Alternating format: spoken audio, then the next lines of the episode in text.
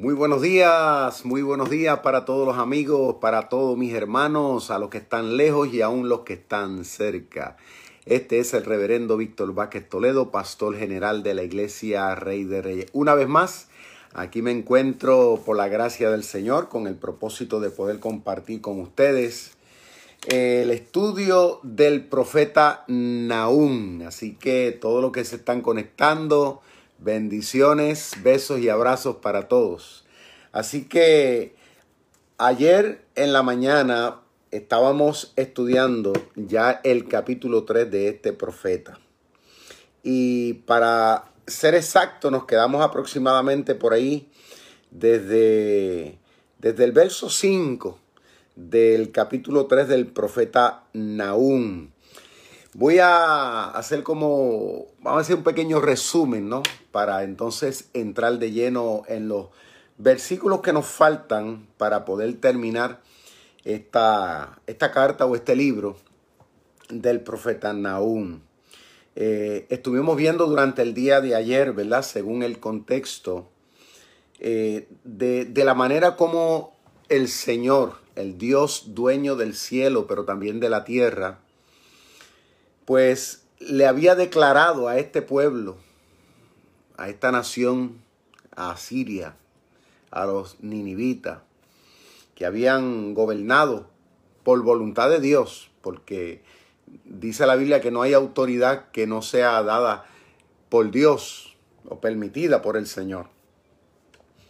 Pero ellos cruzaron unas líneas, lamentablemente, y eso pues les atrajo una condenación tal que la Biblia dice que ellos iban a quedar prácticamente como en una tierra desolada.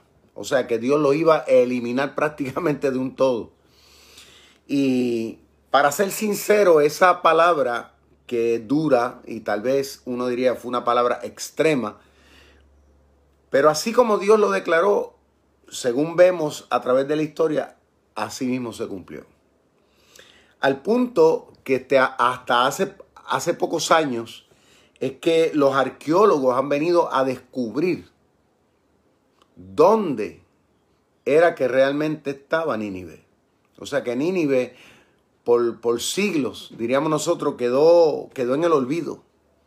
Y Dios solo dijo, quedará desierta, desamparada, desalojada. Estamos hablando una cosmopolita de aquel entonces. Estamos hablando de gente que tenían un poder, una autoridad, o sea, dominaban el mundo. Y fue interesante que en estudios anteriores, ¿no? Pudimos tomar como ejemplo hoy día eh, países como, como Rusia, la China, ¿verdad? Estoy hablando de naciones poderosas, este, y sobre todo Estados Unidos, que es considerado, digamos nosotros, a nivel mundial, ¿no? Eh, una potencia. Así es la palabra que se utiliza, potencias mundiales. Entonces, en ese entonces, podríamos decir que Asiria así era considerado. Entonces, hoy día nosotros que vivimos en este tiempo, pues se nos hace difícil entender este contexto bíblico porque nosotros pensamos que, por ejemplo, países como los que nosotros conocemos hoy día, pues ellos no pudieran caer bajo esa misma desgracia. Es lo que no, la mente de nosotros, o sea, la mente de nosotros es limitada y no, no logra asimilar eso. Que eso pueda ser así. Por eso es que, que la Biblia, lamentablemente, el contexto bíblico, las palabras, las enseñanzas de la Escritura, para mucha gente hoy día eh, son una locura. Para otros una exageración. Y para muchos cristianos, cristianos, estamos hablando cristianos, cristianos, de igual forma ellos la palabra pues la toman como diríamos nosotros a media. También le aplican esa misma forma de pensar. Piensan que tal vez lo que dice ahí, pues simple y sencillamente fue algo poético. Porque así es que yo he escuchado de muchos cristianos que cuando leen la escritura y leen ciertas historias, lo bautizan como, como algo poético. Ah, eso es el lenguaje poético. Y ya. O sea, es una manera, como diríamos nosotros, de negar unas realidades. Y simple y sencillamente denominarlo como, como algo bonito al oído. Pero más que poesía, como tal vez lo pudiéramos, este, algunos, ¿verdad? Este, descifrar. Porque la forma como se escribe a veces parece en forma de, de poesía. Pero mucho más del estilo es el contenido. Es el principio de verdad que está ahí. Y todo lo que está aquí fue inspirado por Dios, fue inspirado para ejecutarse. No fue inspirado para que la gente se, se en la palabra o meramente como algo pues en lo cual nosotros eh, pues pudiéramos tal vez, no sé, este, ver así como, como una cosa, como una cosa meramente inspiracional tal vez. Porque hay gente que solamente ve la Biblia como un libro de inspiración, de motivación, nada más. Pero no lo ven como un libro de acción, de principio. Como un libro al cual nosotros debemos aplicar. Y si no lo aplicamos, pues nosotros nos podemos, nos podemos ver sujetos a las mismas desgracias que estas personas en un momento dado también fueron sujetas. La Biblia es un libro, es un libro que aún dentro de las filas cristianas, cuando digo cristiano estoy hablando en general, o, o religioso, como usted lo quiera poner, porque hoy día esto es una locura. La palabra de Dios, este libro, da pena, da tristeza, cómo es que la misma a veces se utiliza en unos foros de una manera y en otros foros de otra. Se le da una aplicación, una importancia en una y otra aplicación y otra importancia en otra. Al punto que a veces pareciera que hay como diferentes Biblias. Yo le decía a mi esposa, eh, de hecho estaba viendo anoche, eh, una vez más, estábamos viendo la película de, de la vida de Jesús según el Evangelio de Juan. Y yo le decía a mi esposa, el Cristo, el Cristo que vemos en esa película, el Cristo que vemos en los evangelios, la forma como él habla, como él, él enseña y todo lo que hace, este, es muy diferente, lamentablemente, al Cristo que muchas veces se predica en las iglesias o al Cristo que muchas organizaciones evangélicas en la sociedad presentan. Porque presentan un, algo abstracto, un personaje abstracto. Muchos así lo presentan. Otros presentan a una figura violenta, este, que está siempre airado. Pero otros lamentablemente en estos tiempos lo presentan también como una persona libertina, que no le da importancia a nada, que todo lo acepta, que todo lo ve por bueno. O sea, así es como vemos el mundo hoy día, ¿no? La, la Biblia la presentamos de esa manera, pero son muy pocos los que realmente van al punto de la verdad. Eso hay que buscarlo como una aguja en un pajar. ¿Eh? Hay que buscarlo como una aguja en un pajar. Mire, ayer comentaba yo con uno de, nuestros líderes, eh, estábamos sentados así meditando, y fue un momento, de estos momentos de Dios especiales, ¿no? Y mientras estábamos sentados hablando acerca pues, de los tiempos que vivimos, ¿no? Y, y, yo, ¿verdad? Que soy más viejo en un sentido que esta persona, este, pues yo compartí experiencia, él compartía también las de él, ¿no? de los tiempos, la gente, cómo nosotros visualizamos la obra de Dios en la gente y todo esto. Entonces yo, yo le decía estas palabras, yo le decía, mira, es bien importante que tú, como persona más joven, que, estás comenzando. En la obra del Señor, para que no te desaliente, no te desmoralice, bien importante que tú tengas esto siempre presente. Cuando en un ministerio una organización, por lo general, no digo que sea así en todo, pero por lo general. Cuando usted ve que grandes multitudes corren detrás de, de figuras o de organizaciones disque evangélicas o lo que sea, cuando tú ves grandes multitudes, hay que tener mucho cuidado. Y, se me queda mirando así, ¿no? Como que yo le digo, hay que tener mucho cuidado. ¿Por qué? Porque según la palabra de Dios, desde el Antiguo Testamento el Nuevo eh, eh, y el Nuevo Testamento, dice que era lo contrario. Las grandes multitudes, las masas, tendían a hacer lo contrario. Su, su estilo de vida era contrario a Dios. Ellos, en vez de acercarse, lo que hacían es que se retiraban. O sea, no quiero decir que sean todos los ministerios grandes, ni todos los predicadores que los... Estoy hablando que, que mucho, mucha gente que están en esas posiciones, que están siendo admirados por mucha gente, ellos, estoy hablando de ellos, se tienen que preguntar si lo que están diciendo, si lo que están haciendo realmente se apega a la verdad de la palabra de Dios. Porque cuando un ministro o un ministerio realmente está predicando el verdadero evangelio, está predicando la verdadera palabra, la verdadera justicia de Dios, la gran mayoría de la gente no los acepta.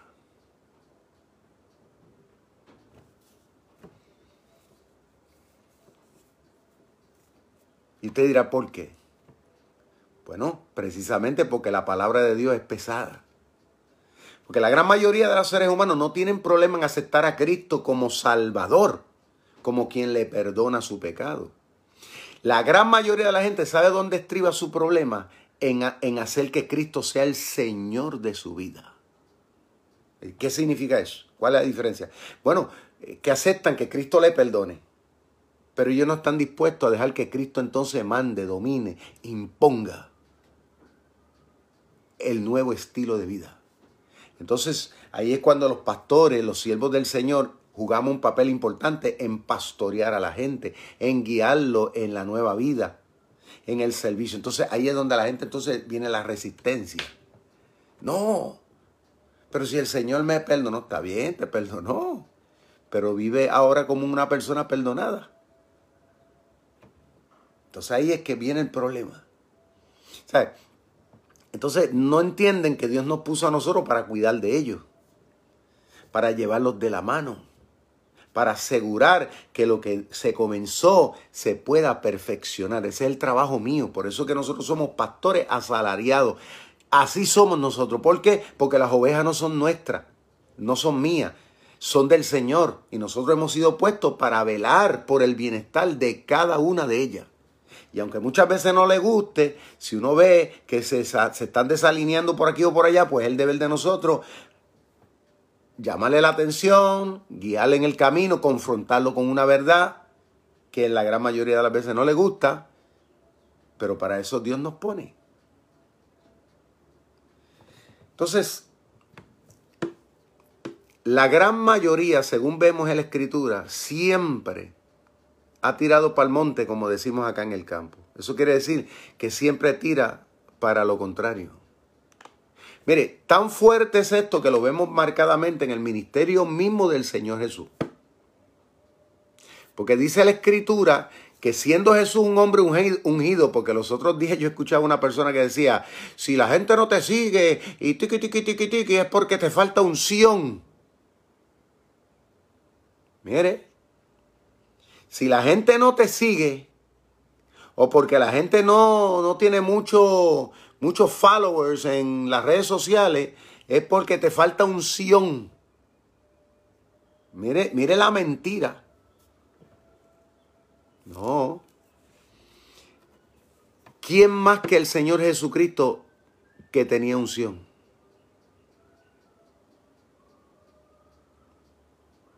¿Y sabes qué? en un momento dado, cuando el Señor le estaba predicando a la gente, dice que grandes multitudes se iban y lo abandonaban. Al punto que los mismos apóstoles se preocuparon y le dijeron al Señor Jesús, Señor, ¿no te da cuidado que la gente se está yendo? O sea, como quien dice, tú no tomas en cuenta, óyeme, la gente de, que vino aquí de buena gana en un momento dado y que aceptó estar con nosotros, ahora se está regresando, se está desanimando. O sea, tu palabra es pesada. Mira, en otras palabras le está diciendo, mira, ver cómo, mira bien cómo dice las cosas. Es lo que le estaban diciendo. O sea, como que modifica el lenguaje. Busca utilizar otra estrategia para que la gente se sienta más agradable y se mantenga aquí. Eso fue lo que le dijeron los apóstoles, sobre todo Pedro, que era el portavoz del grupo. Y el Señor se le queda mirando y le dice a Pedro, ¿tú te quieres ir con ellos también? Pedro se dio cuenta ahí, cayó en tiempo y le dice, Señor, ¿a quién yo iré? Si solo tú tienes palabras de vida eterna. Me imagino, o sea, hubo un silencio ahí, pero me imagino que el Señor con eso lo que le quiso decir, pues cállate la boca y quédate quieto. no, te, no te ha alocado con, con aquel ni con el otro, preocúpate por ti. Porque a fin de cuentas la salvación es personal, no es colectiva. No es, tú no te salvas porque tú estás dentro de un grupo de gente, por, porque tú estás dentro de un grupo que es grande, que, donde hay mucha gente, porque así como piensan los seres humanos, si esto es grande, pues quiere decir que hay unción. Pues déjame decirte, más grande que, que Cristo no había ninguno.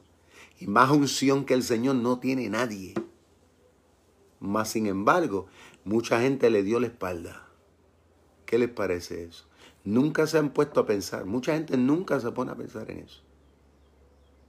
Y hoy día vemos muchos ministros, siervos del Señor o iglesias, que dicen, yo estoy buscando, que, ¿qué es lo que tiene fulano que lo hace especial? Que, la gente lo busca, que la gente le da mucho like, o que tiene muchos followers, o que está el tipo está encumbrado, la mujer, o está, o está sierva de Dios, Dios la usa. ¿eh?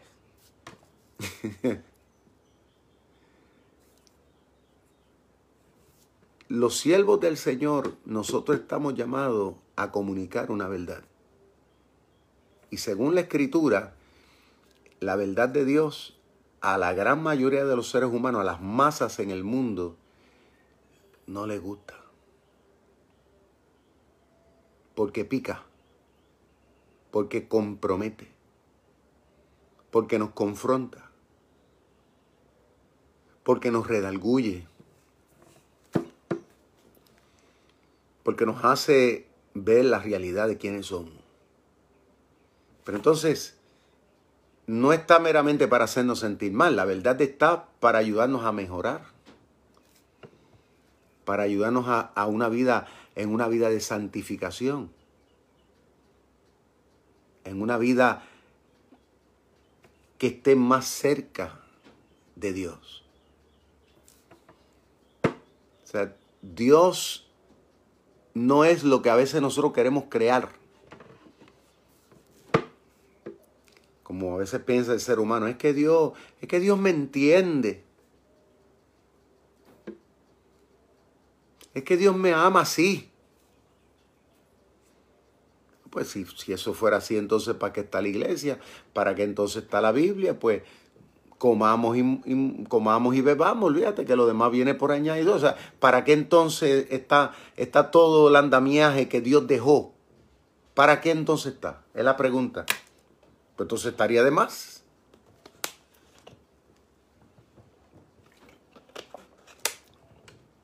Si Dios ha instituido líderes, ha instituido la palabra, ha instituido unos principios, es para que nosotros aprendamos a dejarnos llevar por eso. Si Él ha instituido la oración, si Él ha instituido el estudio de la Biblia, si Él instituyó un mandato de ser santo como Él es santo, pues quiere decir que nosotros tenemos una obligación, mientras estemos en vida, de seguir por ese camino. Porque es el camino de la santificación, el camino de Dios. Entonces ahí, como dice el apóstol Pablo, en los, tiempos finales, dice por el Espíritu, se levantarán falsos maestros, falsos profetas, falsos todo, de todo falso, todo, imitación, mucha imitación. Que la gente, ¡wow! Y yo lo he visto. Yo, eh, yo hablaba, hablaba en estos días con otra persona que eh, analizábamos, ¿no? Eh, una persona prominente en el ámbito de la, de la música cristiana, este, comenzó a declarar palabras como, por ejemplo, nosotros no aceptamos un no como una respuesta. O sea, la persona orando le decía a Dios en un altar delante de miles de personas, nosotros no aceptamos un no como una respuesta, sino el sí. Oye, suena tan bonito, suena tan, wow. Y la gente allí, ¡Oh, amén! ¡Ay, gloria a Dios! Pero eso son palabras ofensivas a Dios. Porque nosotros no somos quienes para decirle a Dios lo que tiene que hacer. Y eso lo vemos confirmado a través de la Biblia, a través de, de todos los profetas. ¿Usted se cree que yo me atrevería a decirle a Dios, yo no acepto un no como una respuesta. ¿Quién soy yo? ¿Quién es usted? ¿Quién es el mundo para decirle a Dios una cosa como esa? Son palabras, son palabras soberbias, prepotentes. Que la gente no sabe en su ignorancia, porque es pura ignorancia. Mire, lo que pasa es que a veces hay, hay, hay, cantantes cristianos que porque han llegado a una, vamos a decir, a una fama, diríamos nosotros, que eso, eso está mal. La palabra fama no debería aplicar en el ámbito cristiano, ¿verdad? Diríamos nosotros que, que, han caído en un reconocimiento colectivo de, una, de la comunidad cristiana. Pues ellos piensan que porque gozan de una admiración por la música que, que ellos cantan, pues piensan que, que, ellos están en la de decir ahora todo lo que ellos dicen, está bien. Bueno, una cosa que Dios los llama a cantar pero no necesariamente eso implica que ellos son teólogos y que Dios los ha llamado a predicar.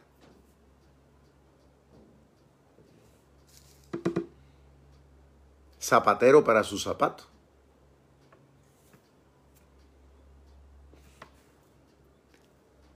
O sea, eh, eh, el mundo en el que vivimos, eh, ¿cómo le digo? Los seres humanos son bien extraños. Mire, la Biblia habla de un rey en el Antiguo Testamento, que de hecho los reyes del Antiguo Testamento eran ungidos. Cuando Dios, cuando eran puestos ahí, dice la Biblia que, que, que por lo general eran ungidos por el Espíritu Santo para poder gobernar. Ahora, muchos hicieron lo malo delante de los ojos de Dios. Pero el hecho porque tú estés ungido no quiere decir que tú no puedas hacer cosas malas. Y dice la Biblia que este rey, en desobediencia, se quiso meter al templo hacer los sacrificios, hacer lo que le correspondía al sacerdote. Y cuando se metió por sus propios pantalones a hacerlo, ¿sabe lo que pasó, verdad? Los, los sacerdotes trataron de evitar lo que él hiciera, pero él se metió como quiera.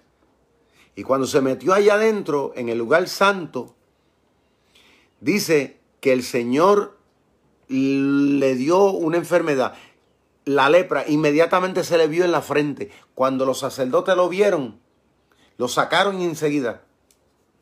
Porque el hombre quiso asumir un rol que no le correspondía. Ahora él pensó, porque yo soy rey de Israel, yo puedo hacer lo que a mí me da la gana y que Dios eso lo soporta, que Dios lo tolera. Ese es el pensamiento de mucha gente. Hoy día la gente, no, cualquiera es pastor hoy día.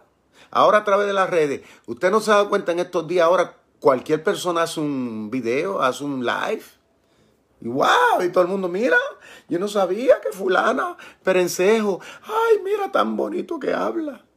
Pues yo he visto de todo.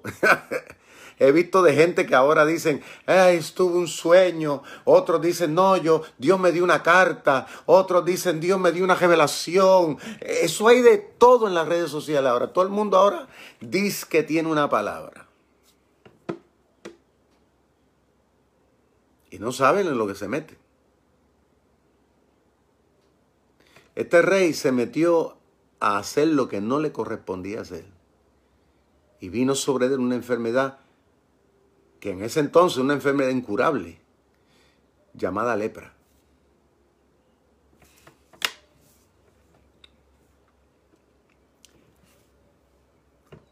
La palabra de Dios, con ella no se juega.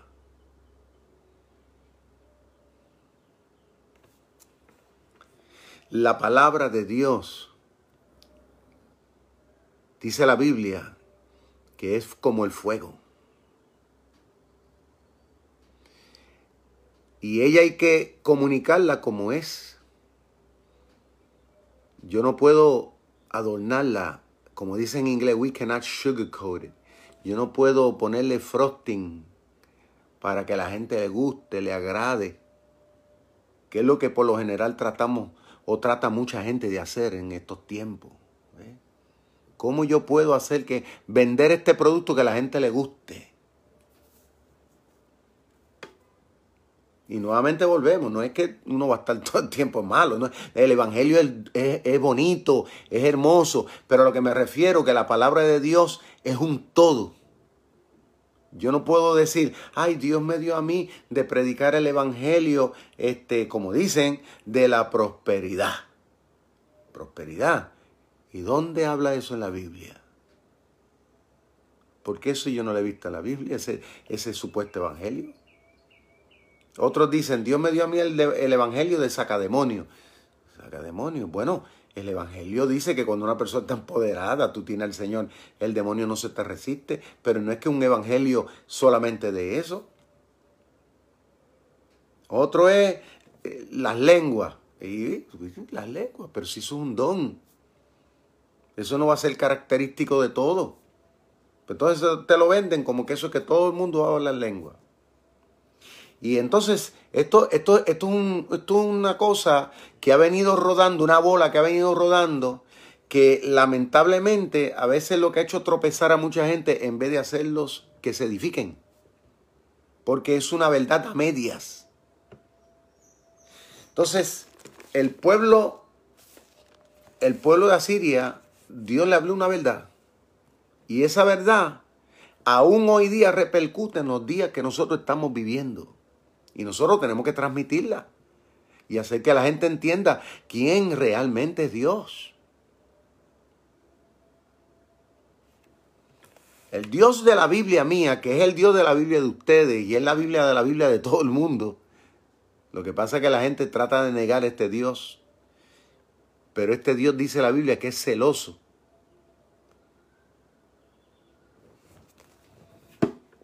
Celoso que me cela a mí, lo cela a usted, cela su reino, cela su obra. Y Él espera de nosotros una integridad, que nosotros caminemos hacia Él.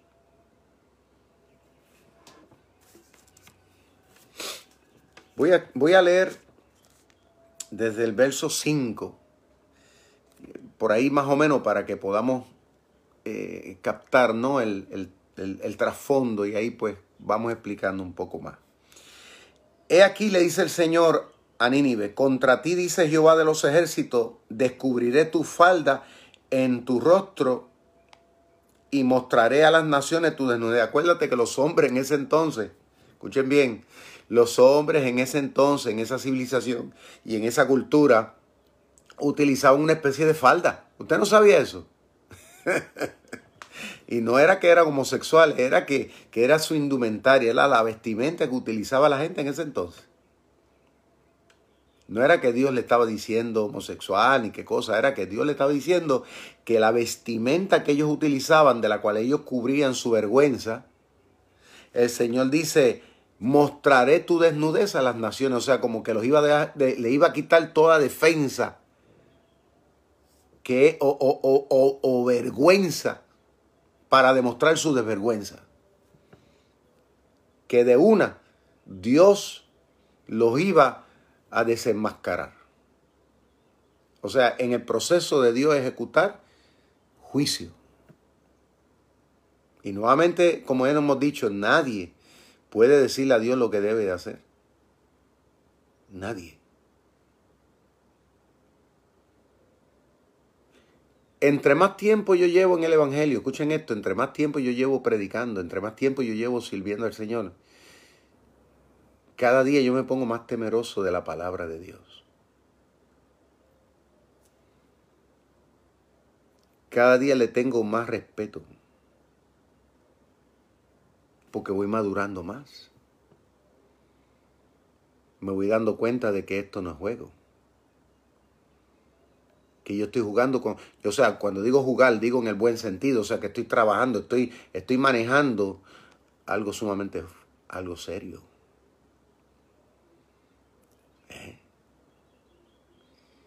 De la cual Dios me va a pedir cuenta a mí. Entonces, el Señor le dice a ellos, yo voy a descubrir tu vergüenza ante las naciones. O sea, todo el mundo se va a dar cuenta realmente de quién tú eres. Tú te piensas una cosa. Has tratado de mostrar una cosa. Pero yo le voy a mostrar a la gente realmente quién tú eres. Y eso es bien, bien importante tenerlo en cuenta para aquellos que tal vez hoy día pensamos, nuevamente volvemos, que a Dios lo podemos engañar. Usted podrá engañar a Dios, perdón, tratar, pensar que usted engaña a Dios. Usted puede pensar que usted engaña al pastor, que usted engaña a los líderes, que usted engaña a su iglesia, que usted engaña a quien sea. Pero cuando Dios actúa, Dios te tira al medio. Y no hay cosa más vergonzosa en la vida que uno sentirse que uno está en el medio, que Dios te tira de esa manera.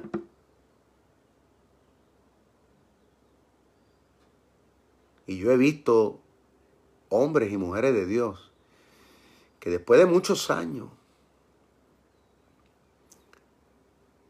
Dios así mismo los ha, los ha dejado así, en desvergüenza. Y, yo le digo honestamente, yo, yo me siento triste de eso. Porque ahí se cumple la palabra que todo lo que uno siembra, todo, eso va a cosechar. La Biblia dice, no hay nada oculto que no se vaya a saber. Tarde o temprano, todo se sabe. Y Dios se lo dice, se lo está diciendo al pueblo de Nínive. Ustedes llevaban años, miles de años, llevaban mil años haciendo lo que les daba la gana. Pero Dios le dice, yo les he salido el paso. ¿Mm? Y es triste, después de tantos años, que uno parar de esa manera, mire, a veces a mí me da hasta, a mí, a mí me da temor. Yo digo, Señor, eso será bien trágico que yo, después de haber dedicado mi vida para ti, que a este punto de mi vida yo vaya a hacer algo impropio, porque eso es bien triste. O sea, Dios perdona a uno, porque Dios es misericordioso, pero la gente no perdona a uno. Los seres humanos somos crueles. Nosotros no olvidamos. Es un problema. Dios sí el hombre no. Yo he visto hombres y ministerios poderosos que en un momento dado Dios, o sea, se dejaban usar por Dios tremendamente, o sea, y yo no dudo que eran gente de Dios y son gente de Dios. Problema es que, que ellos pensaron, el engaño del pecado humano piensa que nosotros podemos engañar. Pero cuando Dios dice a sacar a la luz, Dios saca a la luz como, como que te da un empujón, te tira, te tira al escenario. Y uno dice, ¿y qué pasó? Y Dios le dice a los ninivitas, yo voy a descubrir tu, te voy a quitar la falda. Y echaré sobre ti, dice, inmundicia. Inmundicia es una palabra bien fuerte en el contexto bíblico. La palabra inmundicia significa, pues, todo lo que no es puro. Ejemplo, en ese entonces una inmundicia era, por ejemplo, eh, los paños que las mujeres utilizaban cuando tenían menstruación. y Dios le dice, yo voy a tirar sobre ti toda inmundicia. Dice, y te afrentaré. ¡Wow! ¿Qué palabra esa? Y te afrentaré, o sea, te pondré en vergüenza. Y yo creo que si hay algo que todos los seres humanos, ¿verdad? No nos gusta, es que nos pongan, ¿verdad? En una situación donde uno, uno está en vergüenza delante de la gente. Pues Dios dice, yo te voy a poner en vergüenza, le está diciendo a, los asirios. ¿eh? Y fíjate que quién dice que lo va a hacer. Dios dice que Él lo va a hacer. Y lo, y lo va a hacer a través, utilizando medios y formas que tal vez ellos menos se piensan para llevar a cabo eso. Y te pondré, y, la, y mire qué palabra, aquí se añade una palabra, dice, y te pondré como estiércol. Bueno, usted sabe lo que es estiércol. Está de más explicar eso. Estamos hablando de excremento. Te pondré como estiércol. O sea, como lo más bajo. Y volvemos. Yo he visto gente, lamentablemente, después de haber estado en unas posiciones porque ellos pensaron que pueden engañar a Dios y jugar con las cosas de Dios. Yo he visto cómo Dios los ha puesto en una situación que realmente ante la opinión pública es como si cayeran en lo más bajo. Porque ya nadie los respeta. Ni aún ni, ni su propia familia. Y no hay cosa que en el mundo uno pueda perder o sea, la deshonra más grande que puede tener un, ministro, que puede tener un siervo, una sierva de Dios, una iglesia, una comunidad de fe, en una comunidad, es que ante tu pueblo uno pierda el respeto.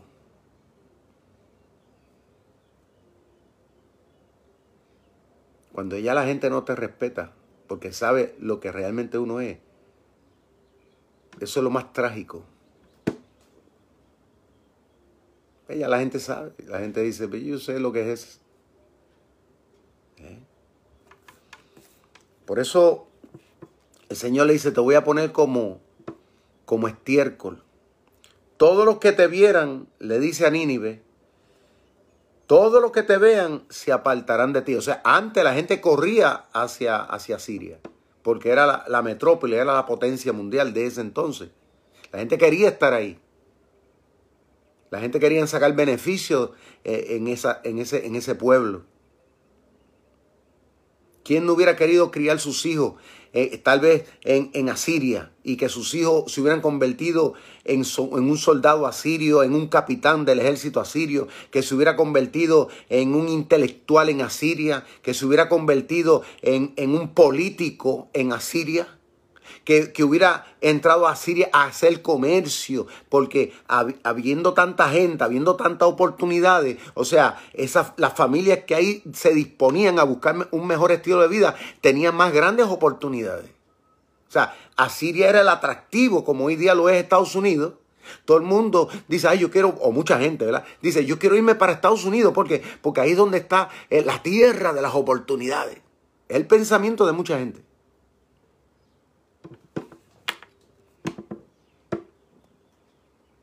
Pero ahora el Señor le dice a Nínive, voy a provocar que la gente ahora lo que quiera es apartarse de ti. La gente no quiere ir para allá. Y a decir algo, hoy día esa palabra yo la estoy viendo cumplida en muchos lugares, incluyendo Estados Unidos. Porque está pasando un fenómeno y es que mucha gente ahora ha pensado, mira, mejor no voy para allá. ahora no. O mejor no, o mejor no voy para allá para Europa, mejor me quedo en mi país. O sea, lugares que antes eran el atractivo, eran el ombligo de la tierra, ahora la gente no quiere. Mejor me quedo en mi pueblo, dice. Cuando Dios se levanta, Dios se levanta. Y Dios cambia panorama. ¿Saben por qué? porque Él lo sabe todo y cuando Él quiere poner las cosas, y siempre lo he dicho, Dios quiere poner orden, Dios lo pone como Él quiere. Si esto que está pasando a nivel mundial actual es una forma, un mecanismo de Dios, bien recibido sea. Porque no hay duda que a todos nos está alineando. Y dice más aquí. Todos dirán, Nínive es asolada. ¿Quién se compadecerá de ella? La pregunta. ¿Quién se podrá compadecer de ella? O sea, ¿quién podrá tener misericordia? ¿Quién la va a llorar? ¿Dónde te buscaré? Dice el Señor. Consoladores. O sea, ahora, ¿quiénes te van a consolar? ¿Quién te van a apoyar? Mire, y es verdad, cuando Dios se levanta a castigar a una persona, cuando Dios se levanta a castigar a un pueblo, una nación, aún hoy día, quedan como que en el desamparo. Hay gente hoy día en las comunidades de fe que se han puesto a jugar con Dios. Y Dios ha provocado que queden así. Aunque Dios no los ha abandonado, porque la gracia de Dios está ahí con ellos. Dios no está ahí, pero Dios permite que humanamente todo el mundo le saque el cuerpo. Y Dios le hace la pregunta, ¿y ahora dónde están los que te consuelan? ¿Dónde están con los quienes pecaste, con quienes hiciste revoluce? ¿Dónde están? Porque aún ellos o aún ella le sacan el cuerpo, no quieren estar.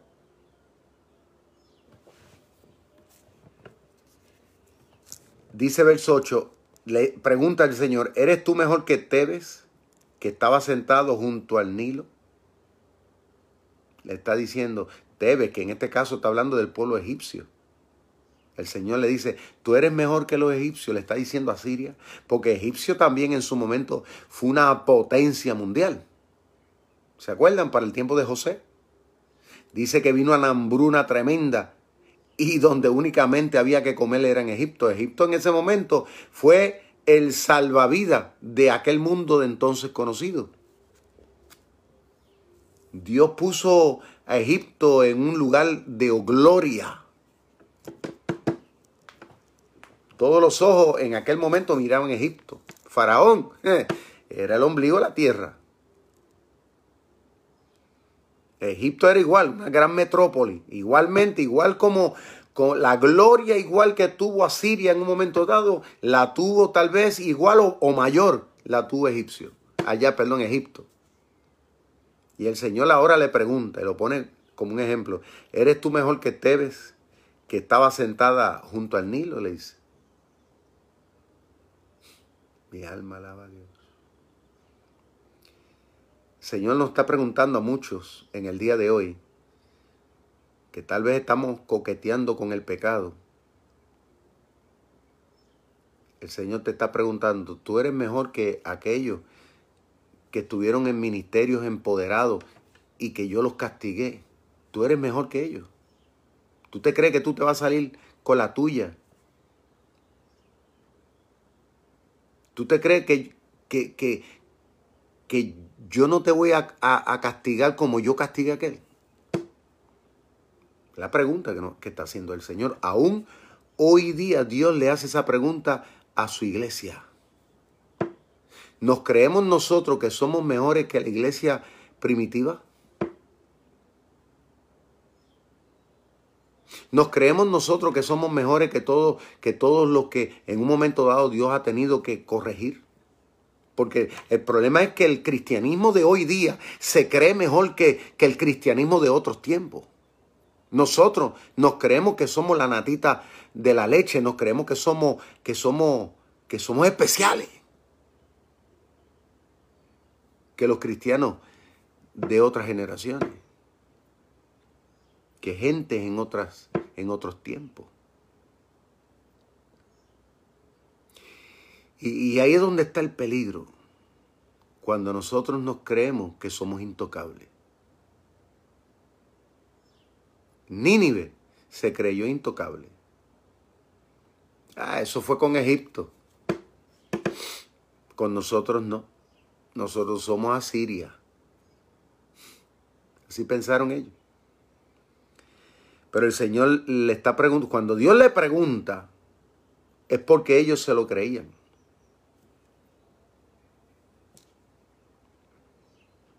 Le dice, ¿tú te crees que, eres mejor que, que el Tebes, que estaba junto al nido, rodeado de agua, cuyo baluarte era el mar y aguas por muro? O sea, Egipto, que está rodeado de mar y que tiene un río, o sea, tiene agua dulce, más tiene agua salada, o sea, tiene, tiene de todo.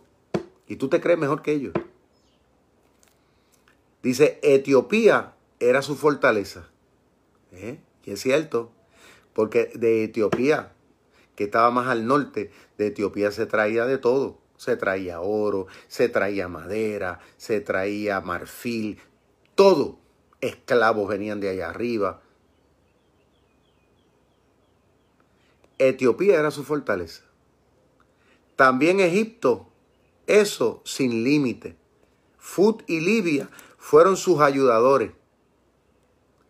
Dice, sin embargo, ella fue llevada en cautiverio.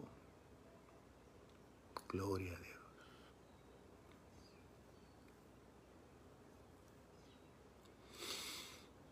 Yo estoy hablando esto y yo le digo sinceramente, yo siento una, una presencia de Dios, pero, pero temerosa. dentro de lo más profundo de mi corazón. Sin embargo, ella fue llevada a cautiverio. También sus pequeños fueron estrellados en las encrucijadas de todas las calles. Y sobre sus varones echaron suerte. Y todos sus grandes fueron aprisionados con grillos. O sea, los sabios, los militares, que en un momento dado se creían lo más grande, el Señor dice, yo les quité su orgullo, su gloria, su altanería, yo se la quité.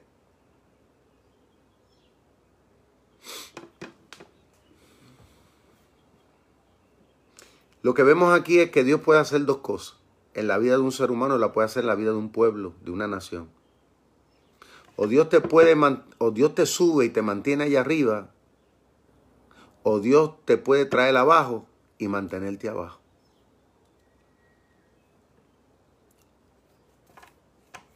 Porque acuérdense que el mundo es de Dios y Dios tiene que hacer justicia. No pensemos nosotros que Dios está, está por allá eh, eh, cruzado de brazos. Que es lo que nos pasa a nosotros. En nuestro pecado, aún como cristianos, nos confundimos y pensamos que Dios no ve nada. tú también dice, tú también, le dice a Siria, tú también serás embriagada, pero en este caso va a ser embriagada de, juicio y serás encerrada.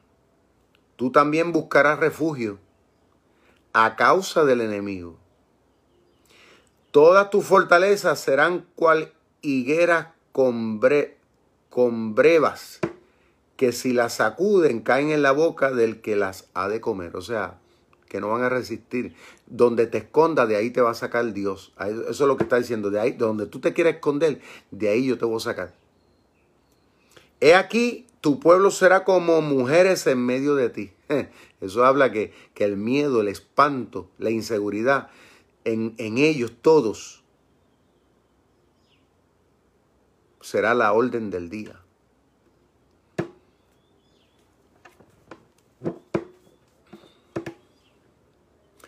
Hoy día podemos ver en, en, en, yo le digo esto, yo puedo ver en los mismos Estados Unidos,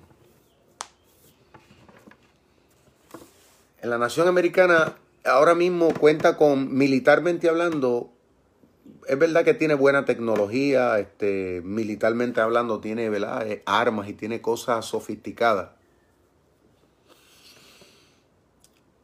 Pero un pueblo puede tener las almas más grandes habidas y por haber.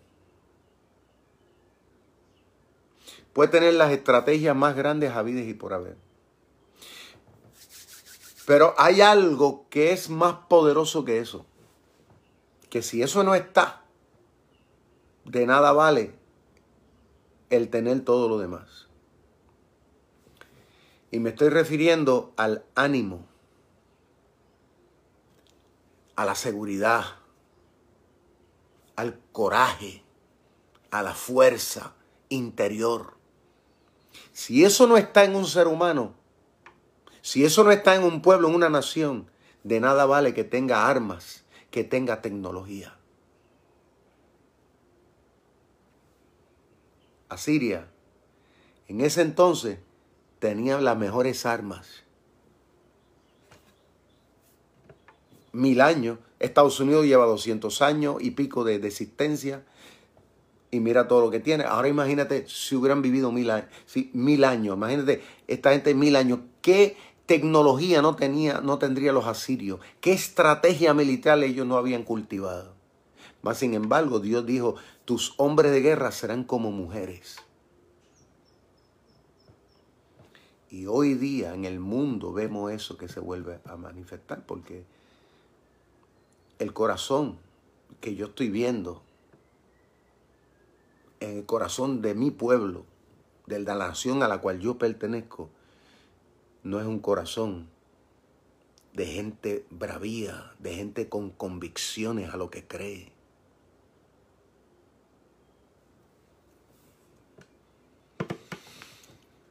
Y eso ahora lo vamos a llevar al Evangelio. Vamos a llevar eso al Evangelio. Hoy día, dentro del Evangelio, lamentablemente, vemos grandes oportunidades, oportunidades de enseñanza, oportunidades de todo, dentro del Evangelio, para la obra de Dios. Mas, sin embargo, yo soy testigo por años de que a, mucha gente dentro de la obra de Dios le falta corazón.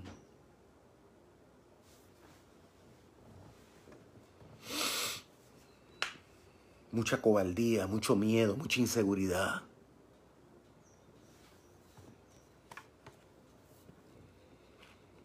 El Evangelio carece de eso. Tristemente. Dentro de las comunidades de fe, y lo dije esto en un programa anterior, la, la gran mayoría de las iglesias son impulsadas por las mujeres. Dios las bendiga. Son una fuerza tremenda en todas las comunidades de fe. Pero la gran mayoría de las iglesias, la gran mayoría, porque es que es la gran mayoría, aquí sí que lo puedo decir y lo digo con letra mayúscula, la gran mayoría de la iglesia, quienes la mueven son las mujeres, no son los hombres. Porque les falta fuerzas, les falta convicción le falta corazón, le falta muchas veces devoción.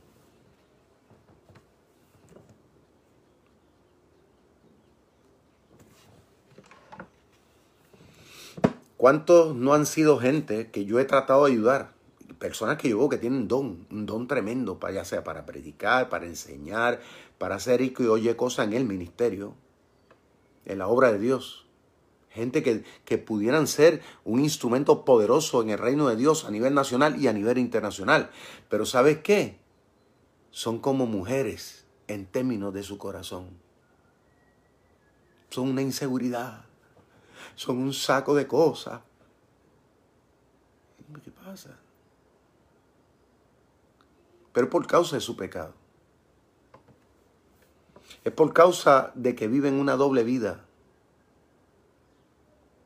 porque si, si vivieran una vida pegada, real, de sinceridad a Dios, a la presencia de Dios, no de fanatismo, no de ir allí y meramente menearte y decir, uy, ya. No, no estamos hablando de eso, porque eso, eso, eso es cosmético.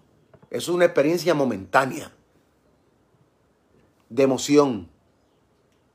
Pero no estamos hablando de emoción, estamos hablando de convicción donde usted se convence de unas cosas, donde usted se mueve porque usted sabe que eso es lo que Dios dice que usted tiene que hacer. Cuando una persona, cuando una comunidad, cuando un ministerio se mueve de esa manera, verdaderamente hace una gran diferencia, conquista realmente para el reino de Dios. Entonces Dios le está diciendo a Nínive, yo como parte de tu castigo voy a hacer que, que tus hombres de guerra, todos tus valientes con los cuales tú te has enorgullecido, te jactas, sus corazones van a ser como el corazón de una mujer. Por lo general, o sea, no se ofenda a las mujeres, pero lo que Dios está queriendo decir aquí que la mujer por lo general, ¿verdad? Por ser femenina, pues en ese entonces particularmente, las mujeres no peleaban en los ejércitos en ese entonces. Hoy día se les permite la mujer hacer una que otra cosa. ¿ve? Pero en ese entonces las mujeres no se metían a pelear en un frente de guerra donde los hombres peleaban con flechas y peleaban con lanza y peleaban con una, con una espada y los hombres de ese entonces peleaban cuerpo a cuerpo. Ahí se tumbaban la cabeza y se tumbaban las manos y se tumbaban los pies. Eso, no es, eso era bien dramático. O sea, una mujer no se exponía a eso.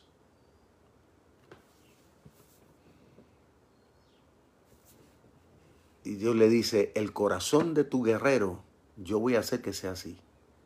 Cobarde, inseguro,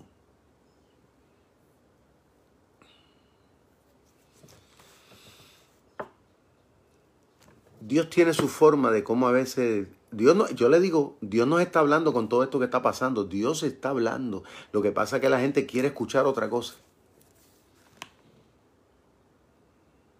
Cuando vamos a la escritura y vamos a profetas como este, nosotros nos damos cuenta que mucho Dios nos está diciendo.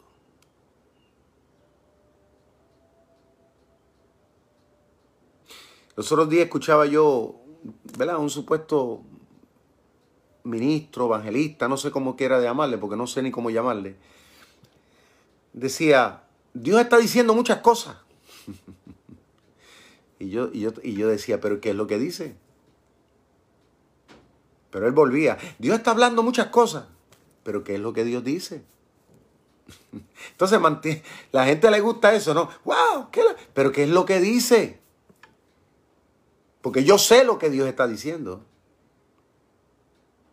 Yo te lo puedo decir claro lo que Dios está diciendo. Y una de las cosas que Dios nos está diciendo, sed santo porque yo soy santo.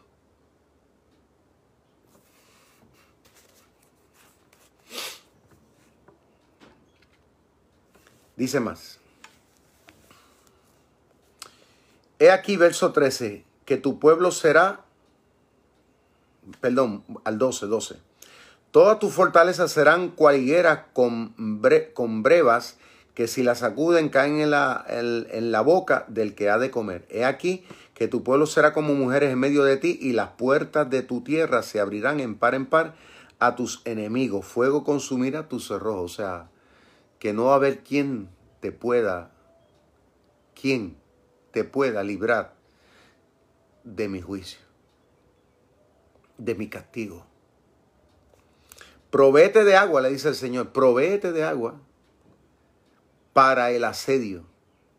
O sea, el asedio era cuando el ejército enemigo venía con, su fuerza, venía, lo primero que hacía era, por ejemplo, si, si, si, porque estas ciudades de este entonces tenían unas grandes murallas como protección. Unas murallas grandísimas. ¿Eh? Por ejemplo, se, se cuenta, según los arqueólogos, que las murallas que tenía Jericó, eran unas murallas grandes que aproximadamente podrían, eh, según dicen, que eran murallas que eran más de 20 metros de alto. Usted sabe, lo que lo que son 20 metros de alto. Eso es grandísimo.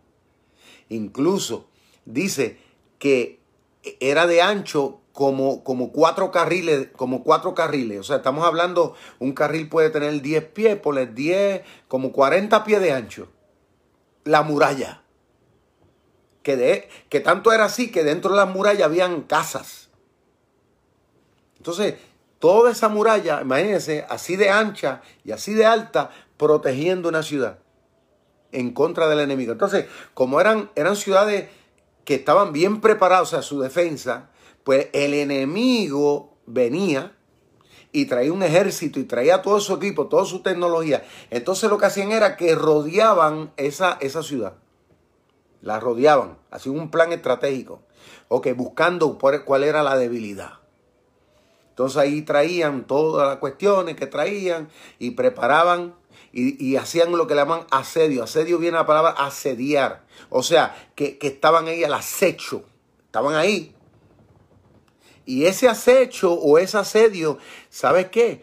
A veces podía durar días, como podía durar meses y a veces podía durar años. Ahí estaba. Nadie podía entrar y nadie podía salir. Entonces, ¿qué hacían muchos de estos pueblos que tenían estas murallas? Ellos lo que hacían era que se preparaban para largo plazo. A veces ellos tenían adentro, tenían una, unas cisternas de agua este, que, que, guardaban, este, eso eran miles de galones y millones de galones de agua, porque ellos sabían en un asedio, ¿verdad? De un ejército, ellos sabían entonces que, que, iban a, a, tener escasez de agua, pues entonces tenían unas cisternas ahí, pero grandes. Entonces, por otro lado, tenían otra, otra cisterna también de trigo, de comida y toda esta cosa. O sea, se preparaban entonces militarmente por igual. O sea, había un andamiaje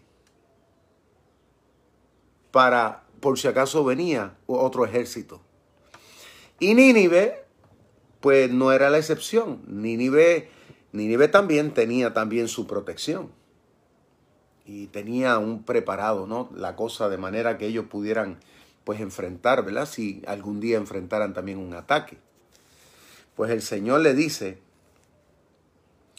que, dice, he aquí, ajá, dice, provete de agua para el asedio. O sea, el Señor le dice, provete de agua, bastante agua, porque le está diciendo el asedio va a durar mucho tiempo. Ya Dios se lo está anticipando. O sea, si tú te crees que tus enemigos, lo que le está diciendo, si tú te crees que tus enemigos por, por, por, por, se van a dar por vencidos, porque a veces, a veces debido al asedio, si el asedio se extendía, por ejemplo, meses o se extendía un año, pues a veces el ejército que estaba afuera se cansaba, porque también se le agotaban sus recursos. Entonces se iban. Terminaban yéndose y no, y no conquistaban. Pero el Señor aquí le dice, provéete de agua, como quien dice, el asedio va a durar mucho tiempo. No pienses que tus enemigos se van a dar por vencidos. Mi alma alaba a Dios. No pienses que tus enemigos se van a dar por vencidos. O sea, que lo que yo te voy a enviar, no piense que no te va a llegar. No piense que yo me he olvidado lo que yo voy a hacer en contra tuya está seguro.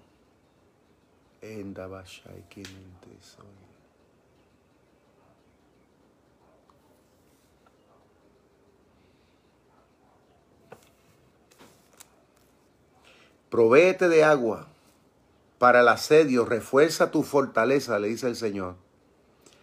Entra en el lodo, pisa el barro y refuerza el horno. O sea, el horno era donde preparaban el pan. El Señor le dice, pues refuérzalo, porque vas a tener que, que necesitarlo por mucho tiempo. Allí te consumirá el fuego, te talará la espalda, te devorará como el pulgón, multiplícate como la langosta, multiplícate como el langostón.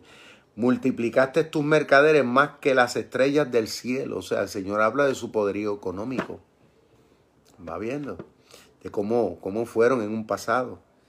Dice, la langosta hizo presa y voló.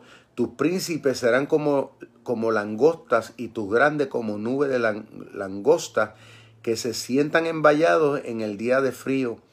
Salido al sol se van y no conoce el lugar donde están. O sea, el Señor le dice, en quienes tú confías se van a ir. Todo el mundo va a echar un pie, se va a correr. Durmieron tus pastores, oh rey de Asiria, o sea, los que te cuidan, los que te protegen, en los cuales tú confías. Dice, están dormidos. O sea, no va a haber quien te vaya a socorrer. reposaron tus valientes, tu pueblo se derramó por los montes y no hay quien lo junte. O sea, la gente se va a ir huyendo de aquí, porque ya saben que no hay, no hay, no hay futuro. La gente se va a ir, unos cogen por un lado, otros cogen para otro. No hay medicina para tu quebradura, le dice el Señor. O sea, si tú crees que hay un remedio, no lo hay.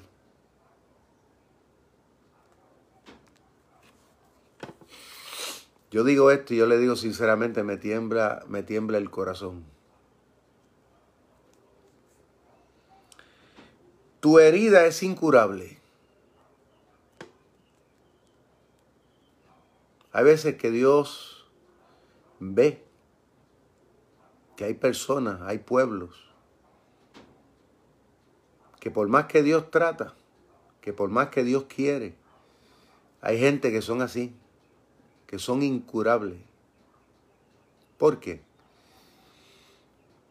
Porque el problema que tienen, la enfermedad que tienen, la situación que tienen, es demasiado grande. O sea, personas que ya se han aferrado a unas cosas en su vida que no quieren dejar que en este caso el médico divino sea el que los sane. Hay gente que ya se, se casan con su pecado. No quieren cambiar. Y yo he visto eso. Y yo he tratado, yo mismo he tratado con gente, he tratado con gente, he tratado a veces, hay veces yo he ido a sitios a predicar, a ministrar y, y uno trata y trata y trata. Mire, ha habido veces que yo me he encontrado en lugares con gente que yo humanamente me he cansado. Porque me siento como que está estoy lloviendo sobre mojado. Yo me he sentido que estoy lloviendo sobre mojado. O sea que ya trato y trato y le digo y digo. Y ellos no. Y yo por más que... No, es que no hay forma. ¿Por qué? Porque su herida es incurable. Y el Señor se lo dice a ellos. A Siria Dios trató, pero no hubo forma. Y Dios tuvo misericordia y no hubo forma. Entonces dice, no hay medicina. Oye, cuando Dios dice no hay medicina, es que no la hay. O sea, cuando Dios dice no la hay, es porque no la hay. No, hay, no busque forma. Viene a mi mente, y por eso me, me causa un poquito de gracia Gracia en un sentido, pero ha habido veces en la iglesia que yo recuerdo del ministerio, tenemos un, o sea, tenemos un ministerio de visitación. Y este, este ministerio, pues, pues, muy importante, como todos, ¿no? Visitamos gente, ¿verdad? Yo, yo le tengo dicho, pues mira, vayan a, visitar eh, personas que son nuevas en la iglesia, visitar personas, los, los mismos miembros, no, dale su visita. Pero ha, habido veces que algunos miembros se me han quejado y me dicen, pastor, pero es que la persona que está a cargo, el líder, pues siempre quiere estar visitando a las mismas personas.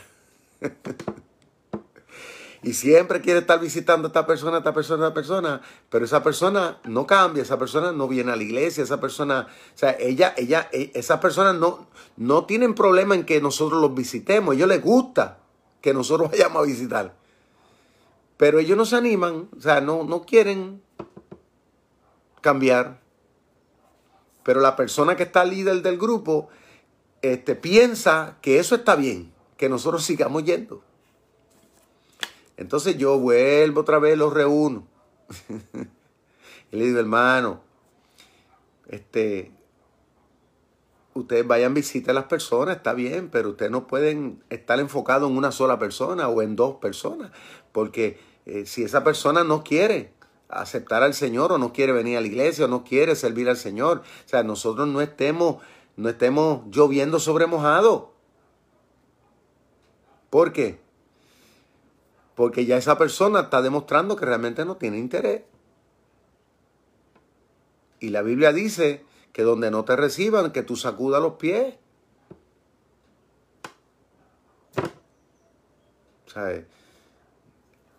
no malgastemos el tiempo en esa persona mientras tal vez que hay otras cientos de personas que están ya predispuestas, que están preparadas para que, para que se le visite y apreciarán lo que nosotros pues representamos y lo que nosotros vamos a hacer de parte de Dios. O no perdamos el tiempo en un solo sitio todo el tiempo. Hay que moverse. Porque ya está demostrando esa persona que ya no quiere ser curada. Entonces, nosotros no podemos tratar, tú sabes, de tratar de revivir un muerto cuando hay otro que está moribundo. Porque ya se se murió. Quítale la máquina y pónsela al otro. Entonces, el Señor está diciéndole aquí al pueblo de Nínive, no hay medicina para tu quebradura. Tu herida es incurable. Todos los que te oigan tu fama va a tirar las manos sobre ti. Porque sobre quien no pasó continuamente tu maldad. O sea, el Señor le está diciendo,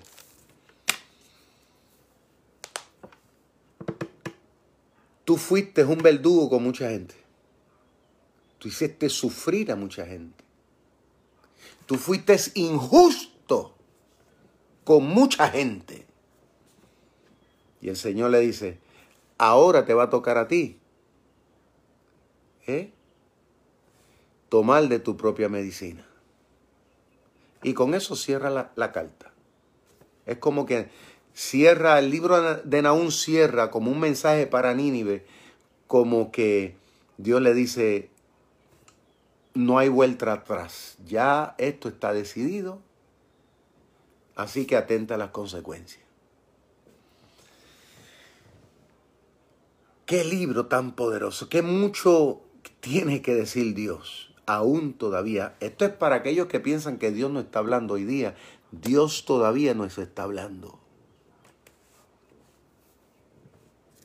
Porque nosotros no somos mejores que ellos,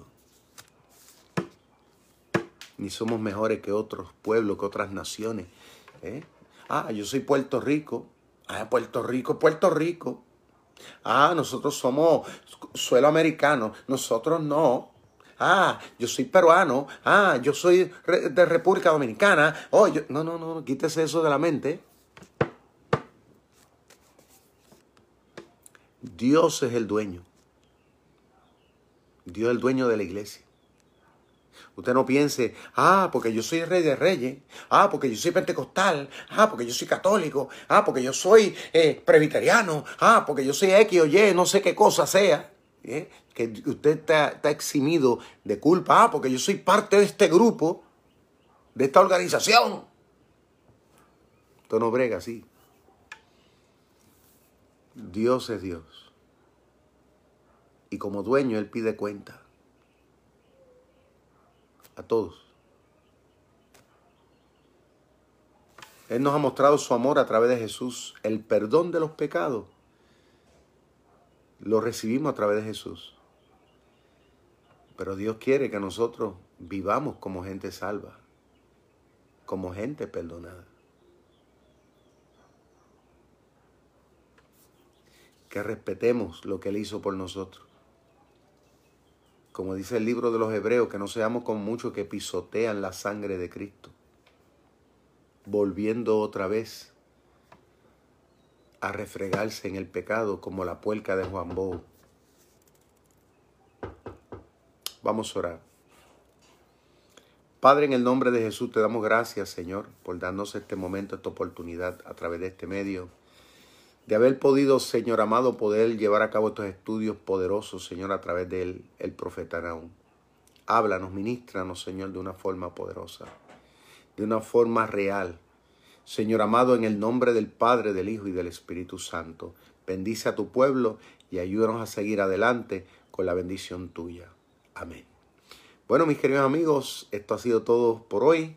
Eh, luego pues proseguiremos con la favor del Señor. Si Dios quiere, eh, mañana le estará anunciando acerca del estudio de otro de los profetas. Así que pasen todos un excelente día. Bye bye.